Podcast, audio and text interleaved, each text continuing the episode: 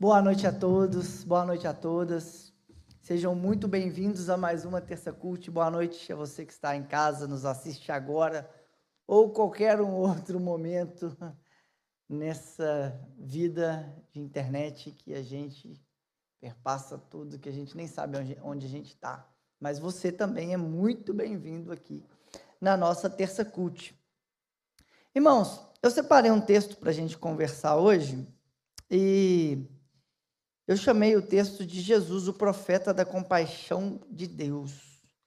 Jesus, o profeta da compaixão de Deus. O Rubem Alves, ele ajuda a gente a ver essa compaixão também, né? Te aconselho a ler poesia. Quem aqui tem o hábito de ler poesia? Fala a verdade. Ninguém. Aleluia. Pelo menos estão falando a verdade. então leia poesia, gente. Faça isso. Às vezes você está buscando força de um lugar que você não está conseguindo. Às vezes a poesia ela pode te ajudar. O Rubem Alves é esse, né? Teo poético, maravilhoso. Evangelho de Lucas, no capítulo 5, 7, nós vamos ler um texto bem legal. Bem legal.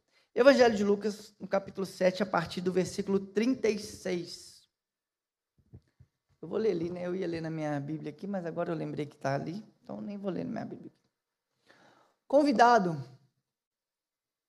Convidou, não.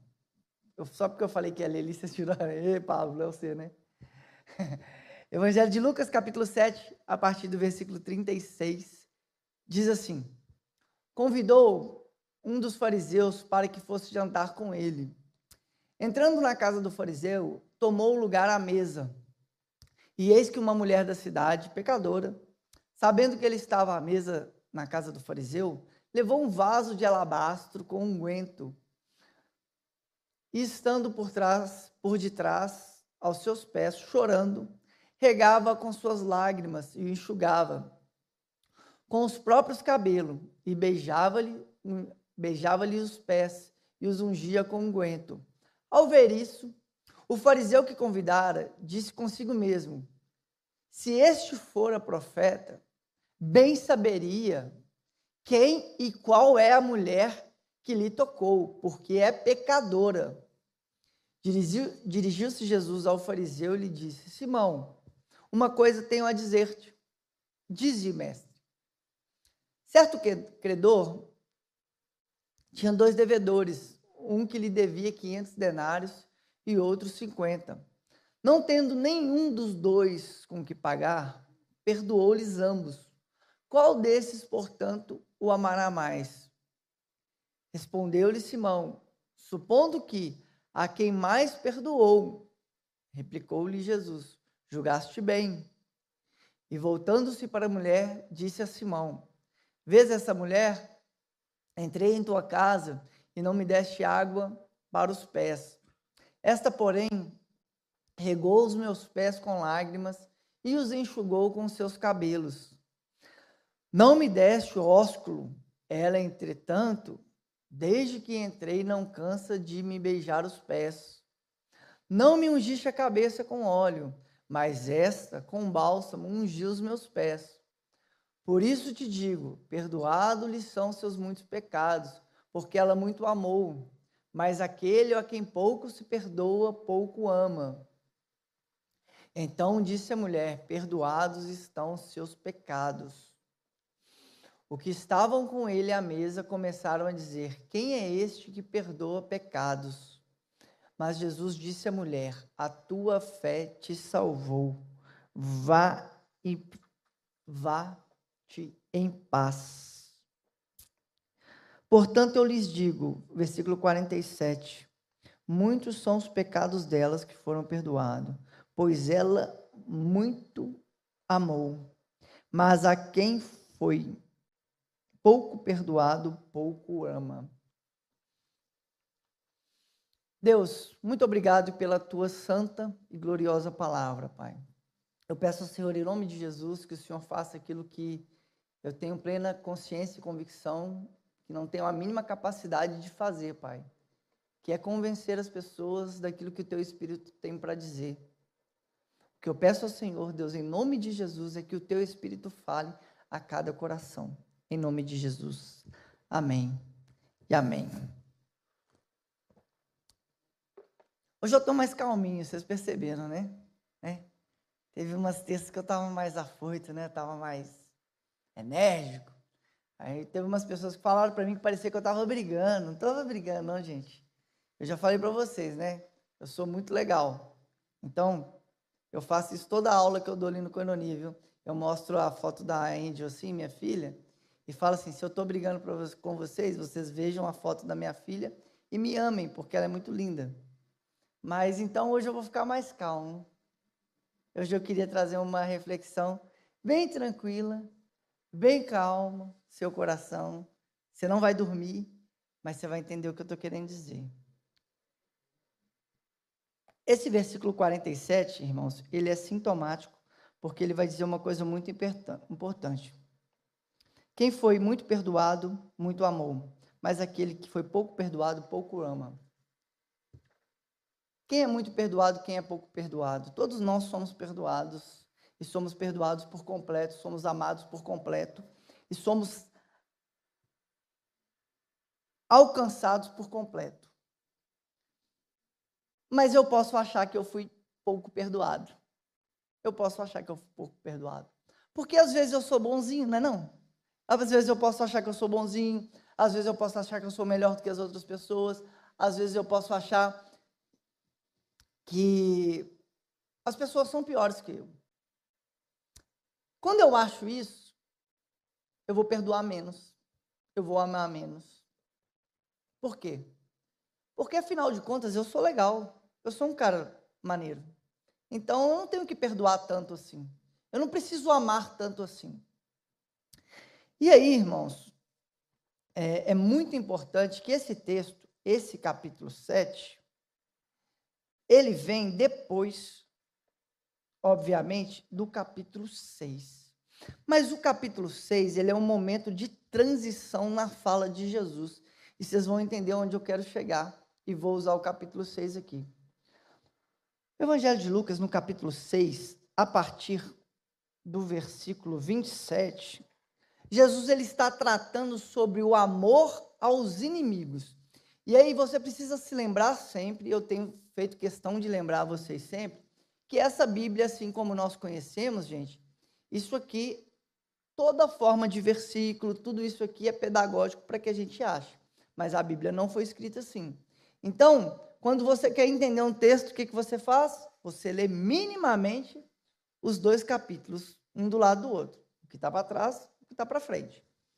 E o capítulo 6 do Evangelho de Lucas, a partir do versículo 27, quando ele fala do amor aos inimigos, ele vai, ele vai finalizar no versículo 36 com uma frase que é chave para a gente chegar no capítulo 7. Né? Depois do amor aos inimigos, ele vai começar o texto falando sobre o julgamento ao próximo, né? que ele não julgueis, aquela coisa toda. Mas no capítulo 6, no versículo 36, Jesus ele vai falar assim: Sejam misericordiosos, assim como o Pai de vocês é misericordioso. Sede misericordiosos, como também é misericordioso o Pai de vocês. Irmãos, todos vocês que estão comigo aqui já sabem disso. Jesus está lendo uma Bíblia. Qual é a Bíblia que Jesus está lendo? O Antigo Testamento, a Torá, a Bíblia hebraica. Isso remete a vocês alguma citação? Sede misericordiosos, assim como o Pai de vocês é misericordioso. Se você lê isso de forma atenta, você vai relembrar do êxodo, do Levítico. Levítico 19, 12. Levítico 19, 12 diz assim: Sede santos, como é santo o nosso Pai, como eu sou santo. É o próprio Deus falando. O que que Jesus está fazendo?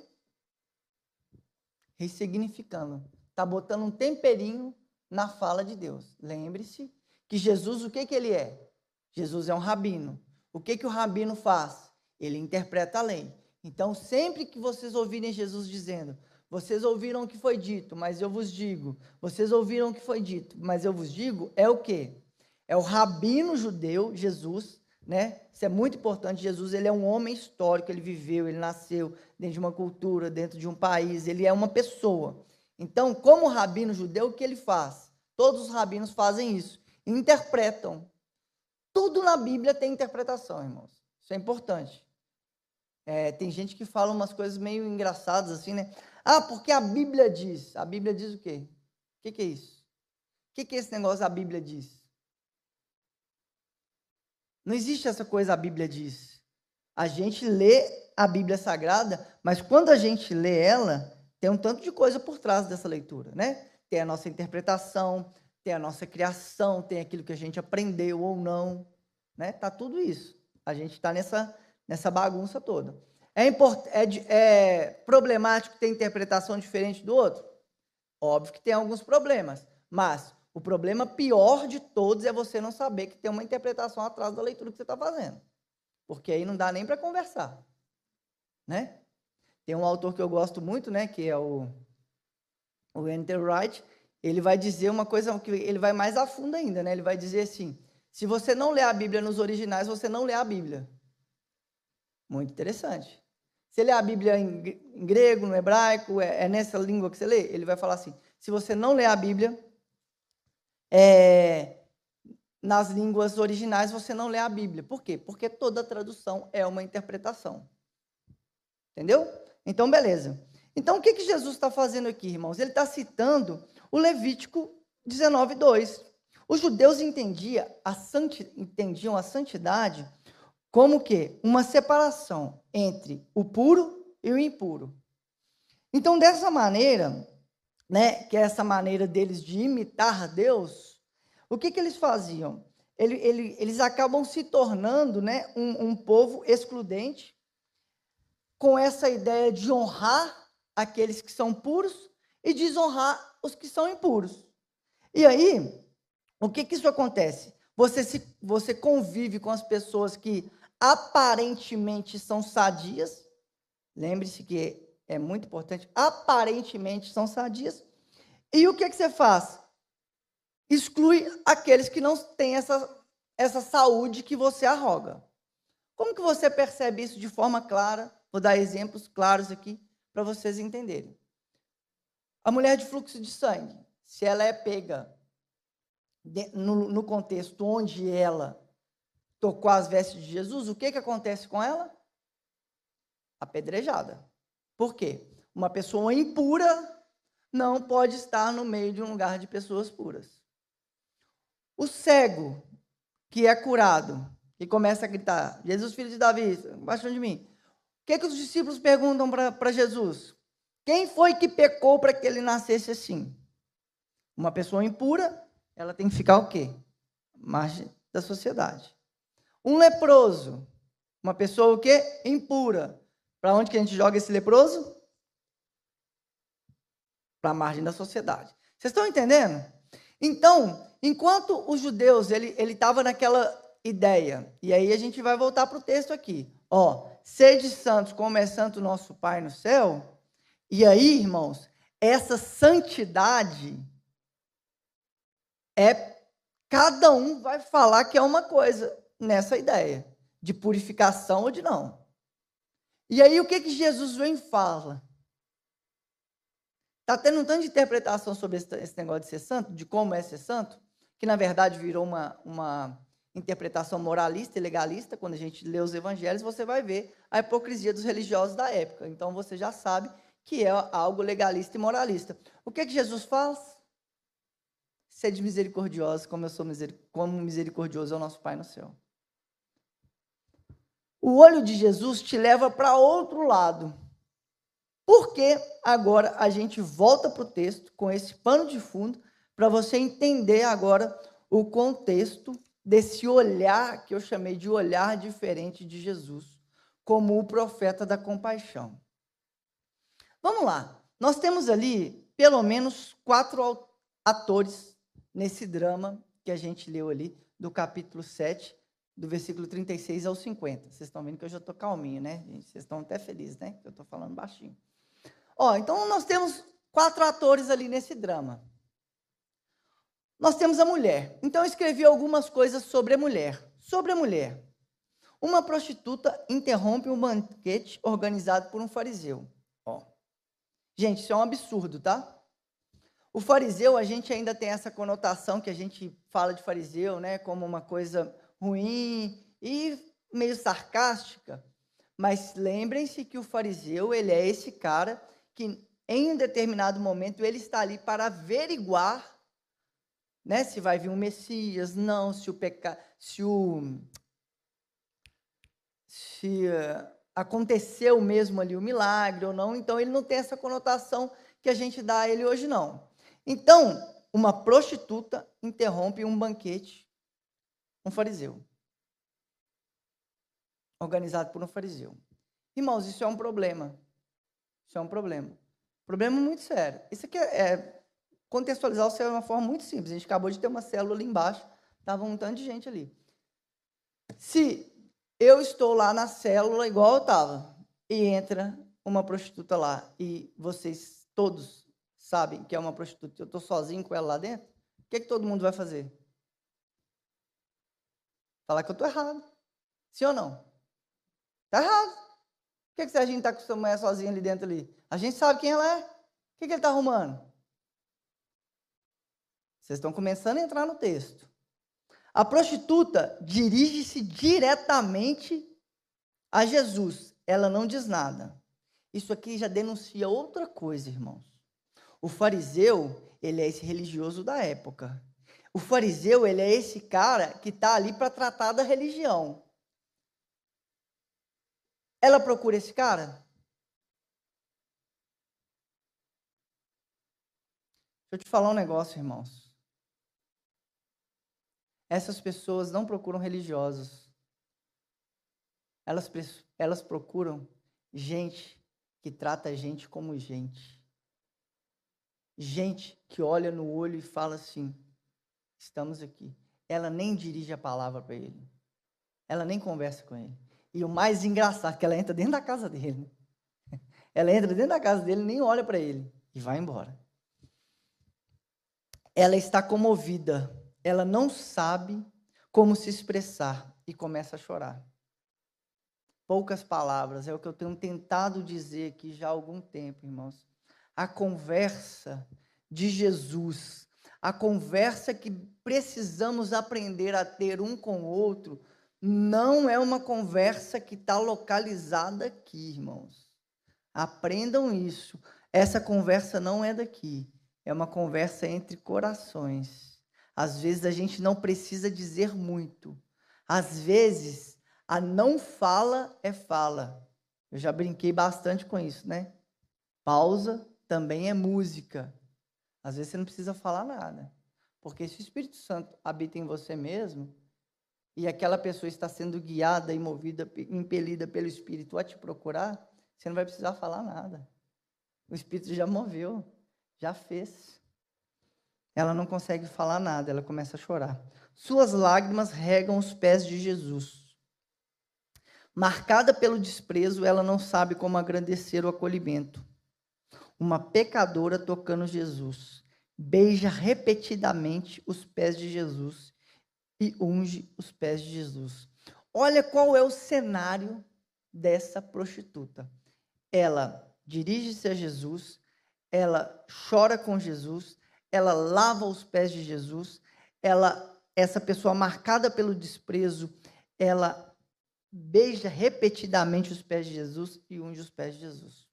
Então essa é, é a primeira atriz desse drama, mas tem um outro ator também que é o tal de Simão. Quem que é o Simão? Simão é o cara que fez o jantar. Vamos jantar lá em casa? Vamos jantar lá em casa, Jesus? Para que Jesus vai jantar lá em casa de Simão, né? Ele está interessado em convidar Jesus para a mesa. Provavelmente para quê? Né? É o que os fariseus faziam, né? Faziam, né? Debater algumas questões, né, sobre a religião com Galileu, que está com fama de profeta. Então, qual que é o assunto? Jesus é um profeta que está ganhando fama. Né? Nós estamos aqui agora no capítulo 7 do Evangelho de Lucas. O ministério de Jesus se inicia no capítulo 4 do Evangelho de Lucas. Então, Jesus ele está começando a fazer algumas coisas está começando a ganhar fama. Está começando a ganhar fama. Ele fala: opa, peraí, eu preciso conversar com esse cara. Quem que é esse cara? Será que ele é isso tudo mesmo? Vamos jantar lá em casa? Deixa eu ver quem é você. Só que o que, que acontece? Quando a prostituta entra na casa do Simão, o que, que acontece? Ele reconhece ela. O que, que ele fez? Faz? Fica nervoso. E aí a gente já vai começando a entender um pouquinho o Simão. Ele reconhece a prostituta e fica nervoso. Uma pecadora tocando Jesus em sua própria casa. Gente, isso é uma blasfêmia. Aquele que se diz, ou aqueles que dizem que ele é um profeta, está dentro da casa de um religioso. Imagina, um profeta dentro da casa de um religioso, deixando uma prostituta tocar nele. O que, é isso? Blasfêmia. Isso é um problema. Esse cara, o que, que ele vai continuar no texto? Né? Ele não é profeta. Se ele fosse profeta, é o que o texto diz, né? Se ele fosse profeta, ele não deixaria. Engraçado isso, né? Uma pecadora tocando Jesus em sua própria casa. Esse tipo de pessoa, irmãos, ele nem se atenta às lágrimas da, da mulher. Ele não está nem aí. Ele não tem compaixão, ele não tem empatia. Ele não ele não está vendo nada. A única coisa que ele vê é o problema religioso que está acontecendo na cabeça dele. Ele não vê as pessoas. Ele não tem, ele não consegue enxergar o outro. A única coisa que ele enxerga é o problema religioso que está acontecendo na cabeça dele.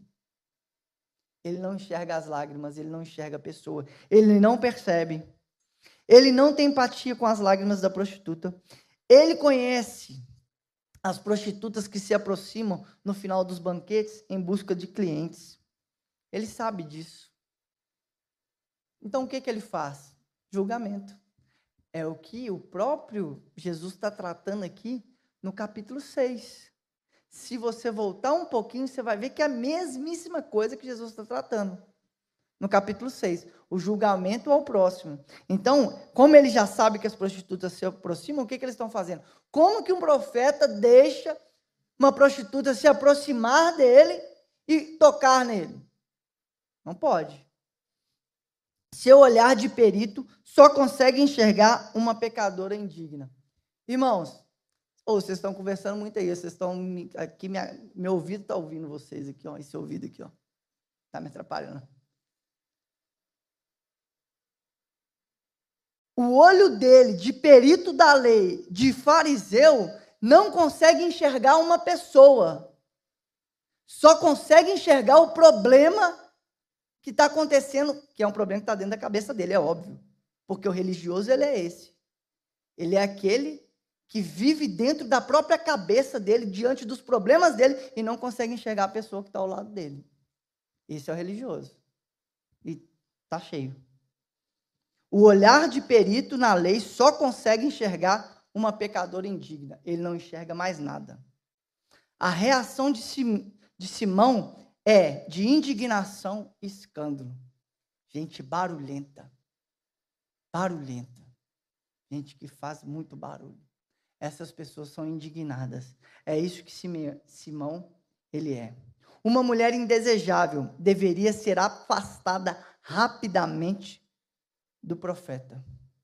O olhar de desprezo do fariseu o impede de reconhecer em Jesus um profeta da compaixão. Um profeta não pode acolher essa mulher.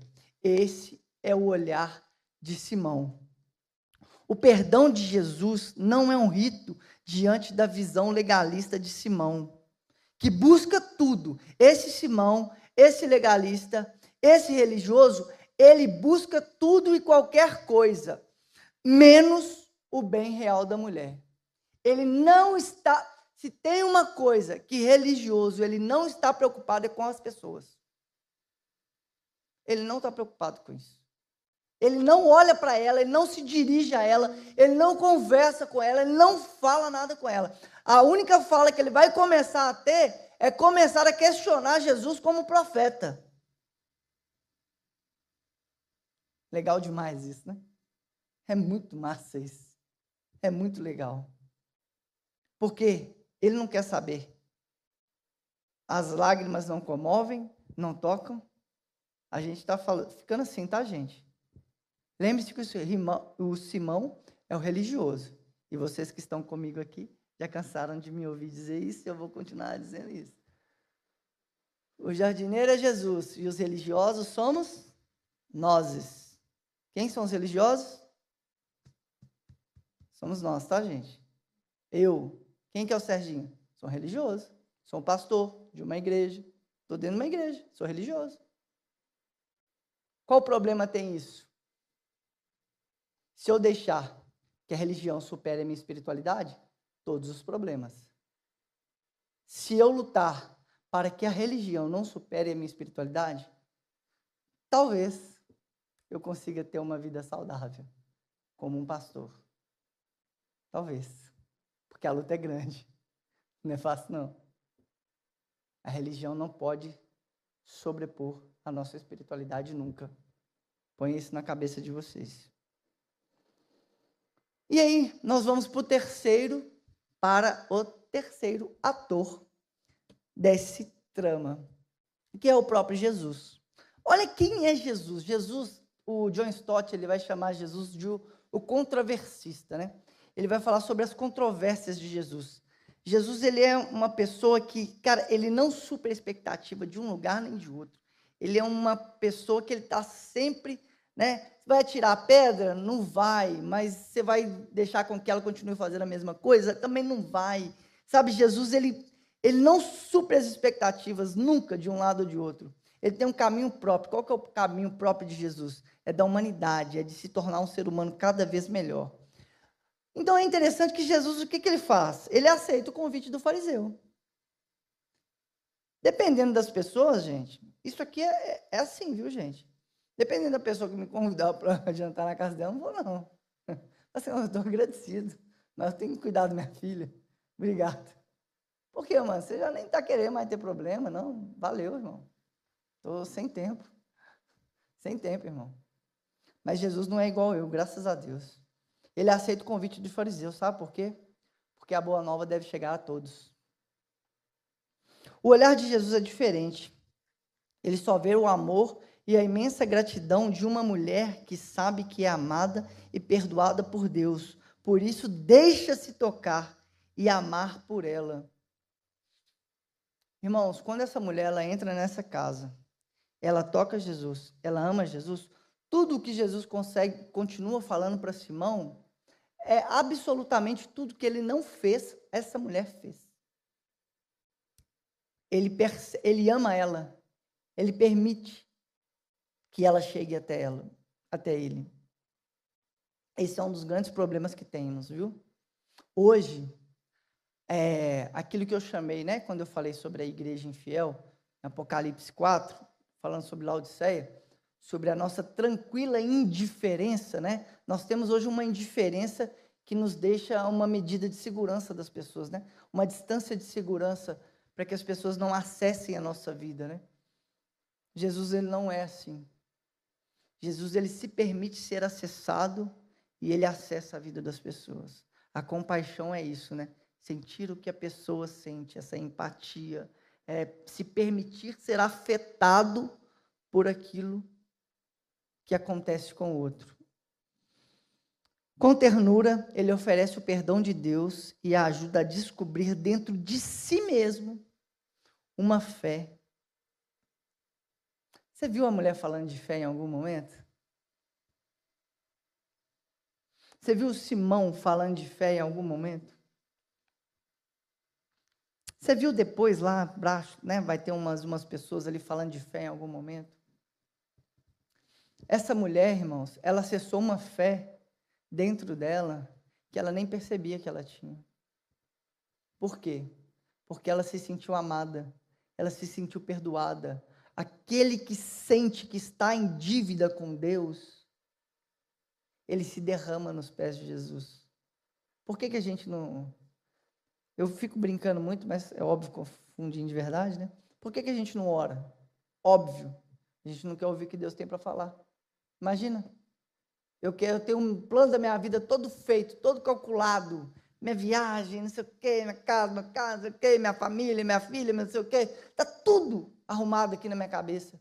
Eu vou caçar orar para Deus mudar esse negócio? Vou não, você é doido. Mexe com isso não. A gente não se deixa ser afetado, a gente não se deixa mudar. Na verdade, nós fazemos as nossas programações, as nossas ideias e tudo, e o, o máximo que a gente faz é Jesus abençoa a gente, em nome de Jesus. Jesus abençoa a gente, em nome de Jesus. Por quê? Porque a gente não quer ser afetado, a gente não quer mudar, a gente não quer se reprogramar. E é por isso que a poesia serve para a gente. Desaprender para reaprender. Tirar da gente as tintas com que nos pintaram Eu podia pregar só sobre isso, um dia.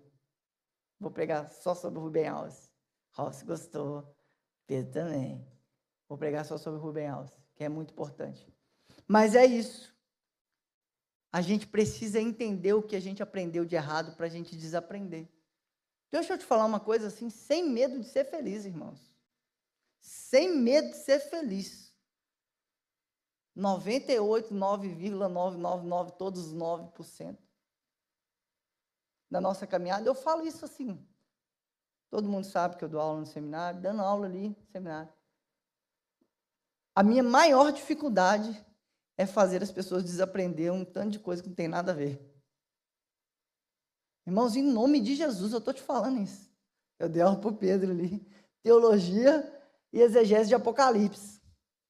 Eu gastei duas aulas, duas aulas, em nome de Jesus, só para desconstruir o tanto de abobrinha que tem na cabeça dos outros sobre Apocalipse, que não tem nada a ver com o texto.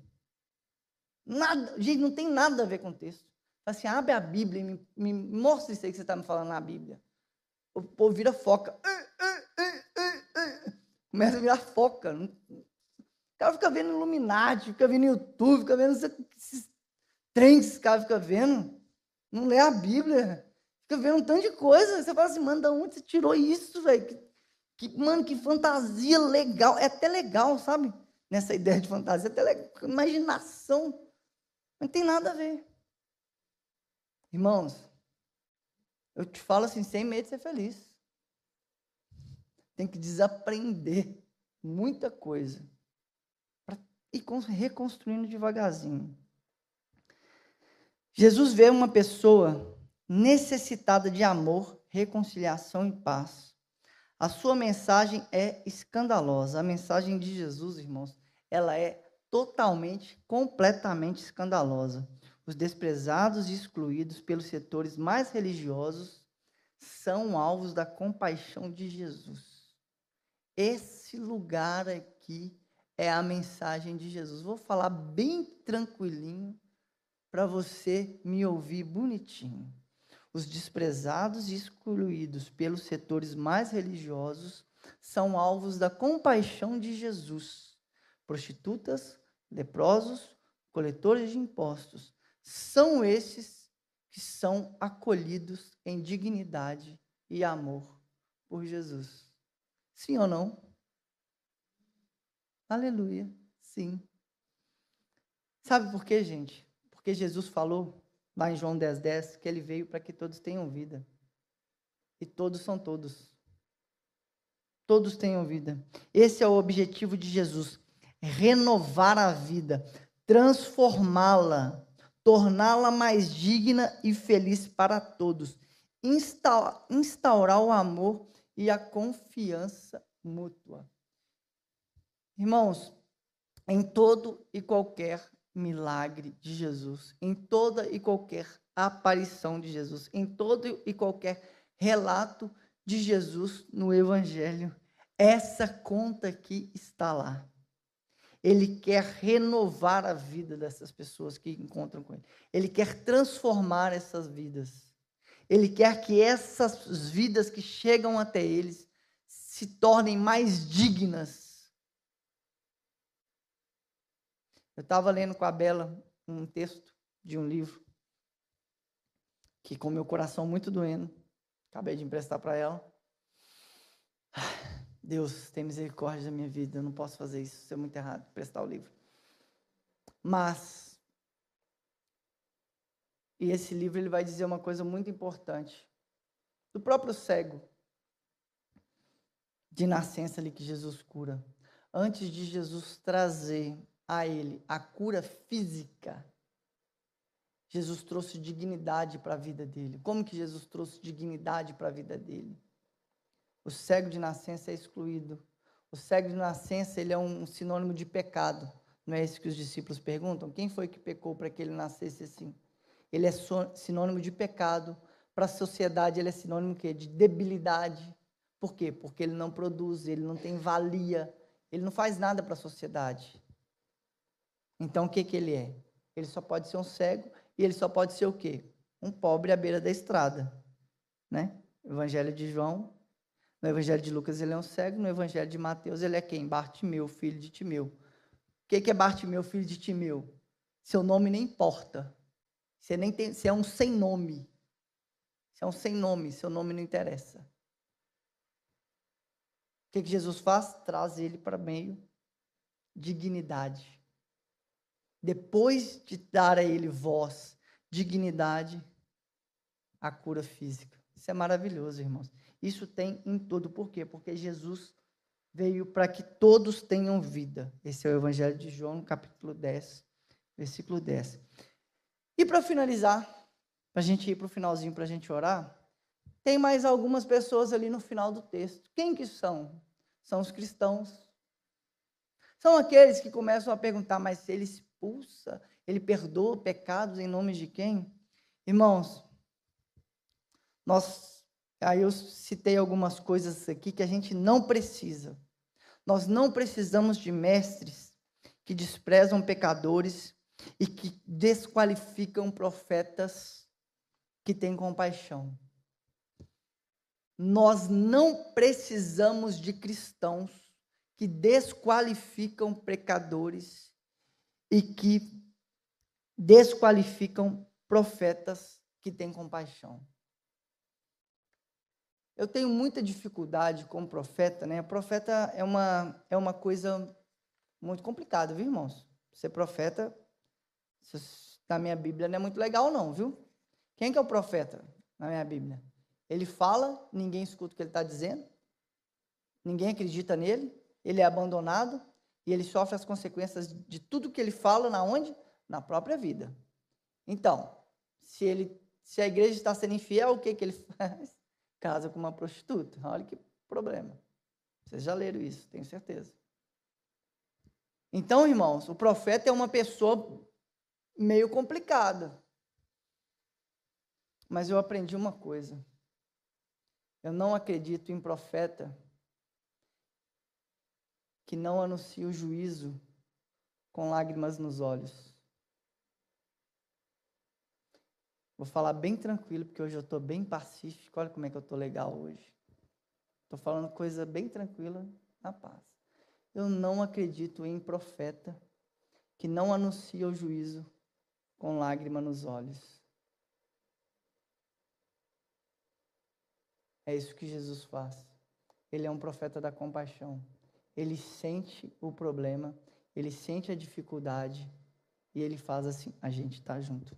Nós não precisamos de mestre que desprezam pecadores e que desqualificam profetas que têm compaixão.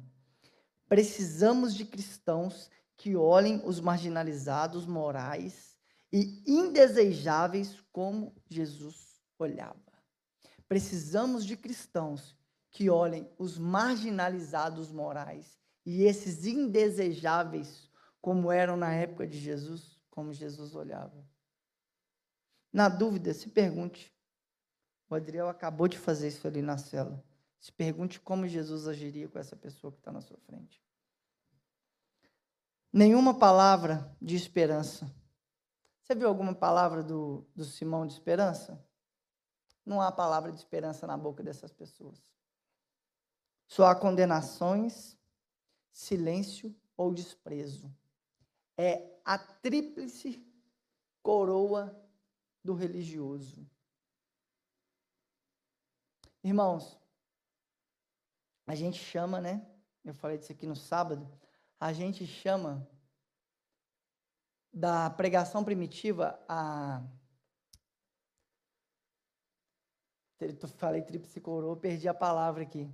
Tríade da pregação primitiva é a fé, a esperança e o amor. toda pregação da igreja primitiva ela está baseada nessas três coisas: fé, esperança e amor. Falei disso sábado, volta lá no YouTube, assiste sábado. A tríade do religioso é condenação, silêncio e desprezo. Enquanto os cristãos anunciam fé, esperança e amor, o religioso anuncia condenação, silêncio e desprezo. Enquanto o cristão anuncia fé, esperança e amor, o religioso anuncia condenação, silêncio e desprezo.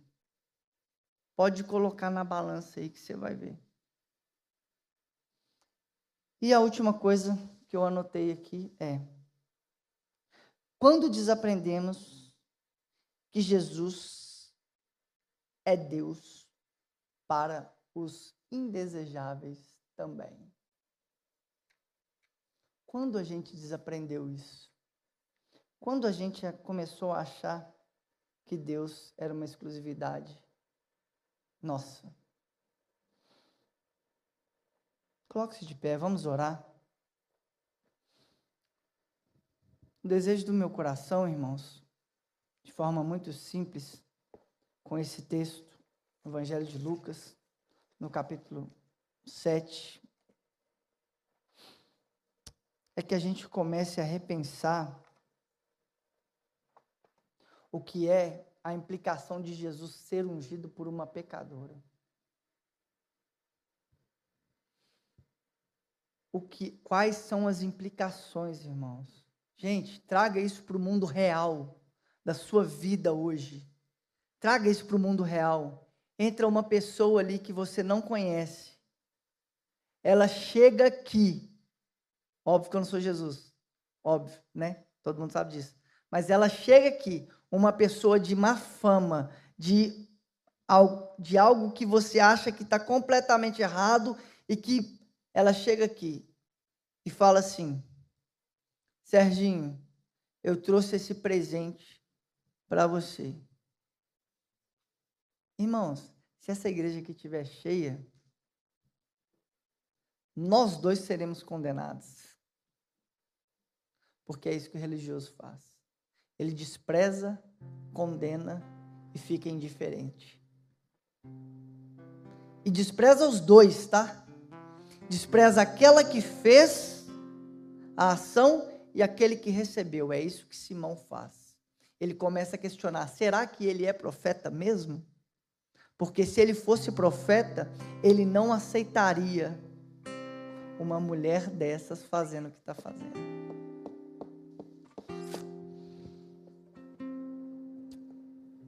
for para ser profeta, irmãos, hoje o profeta é que grita, né? O profeta para a gente hoje grita, né? O profeta hoje é quem faz barulho, tá uma bagunça danada. Se for para ser profeta, que seja um profeta da compaixão. Se for para ser profeta, seja um profeta da tradição de Jesus. Seja um profeta que olhe na, no rosto das pessoas e ame ela.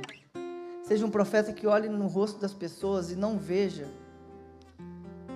só o problema da pessoa.